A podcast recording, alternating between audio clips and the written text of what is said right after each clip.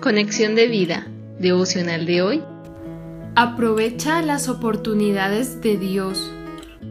Dispongamos nuestro corazón para la oración inicial. Señor, qué glorioso es ser amado con un amor tan compasivo y misericordioso, que a pesar del estado anterior en que vivía y merecía solo tu indignación, me diste otra oportunidad y por eso te alabo. Gracias por rescatarme de mi vana manera de vivir, por darme salvación y vida eterna. En Cristo Jesús. Amén. Ahora leamos la palabra de Dios.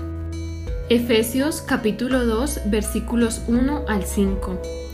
Y Él os dio vida a vosotros, cuando estabais muertos en vuestros delitos y pecados, en los cuales anduvisteis en otro tiempo, siguiendo la corriente de este mundo, conforme al príncipe de la potestad del aire, el espíritu que ahora opera en los hijos de desobediencia, entre los cuales también todos nosotros vivimos en otro tiempo en los deseos de nuestra carne, haciendo la voluntad de la carne y de los pensamientos, y éramos por naturaleza hijos de ira, lo mismo que los demás. Pero Dios, que es rico en misericordia, por su gran amor con que nos amó, aun estando nosotros muertos en pecados, nos dio vida juntamente con Cristo.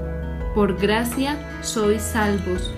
La reflexión de hoy nos dice, Hace algunos años estuve a punto de ahogarme, cayendo en el agua en un remolino. Intenté nadar hacia unos árboles, pero no logré llegar. El agua entraba en mis pulmones y mi desesperación crecía. De pronto sentí un brazo fuerte alrededor de mi cuello. Mi primo se dio cuenta que me estaba ahogando y me sacó. Comprendí lo cerca que estuve de morir. De hecho, recordé cómo me había dado por vencida al sentir el agua entrar en mis pulmones.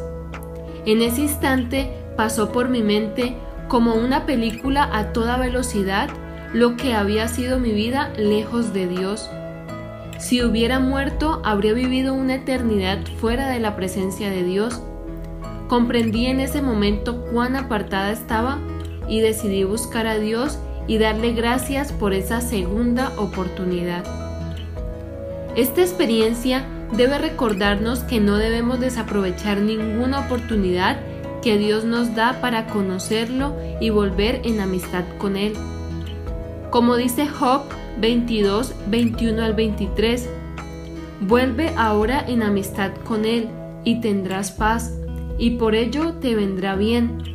Toma ahora la ley de su boca y pon sus palabras en tu corazón.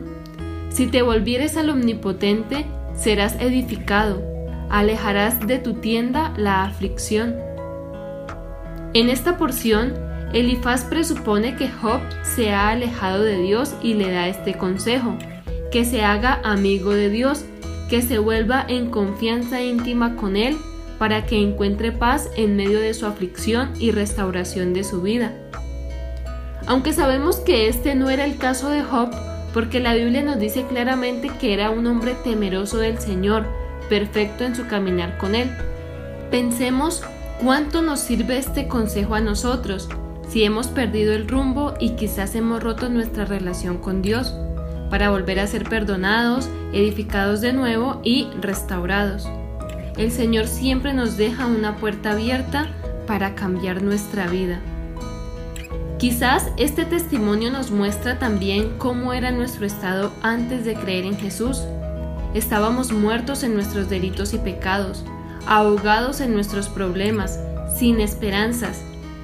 También describe una condición de muertos espirituales, incapacitados para responder a Dios.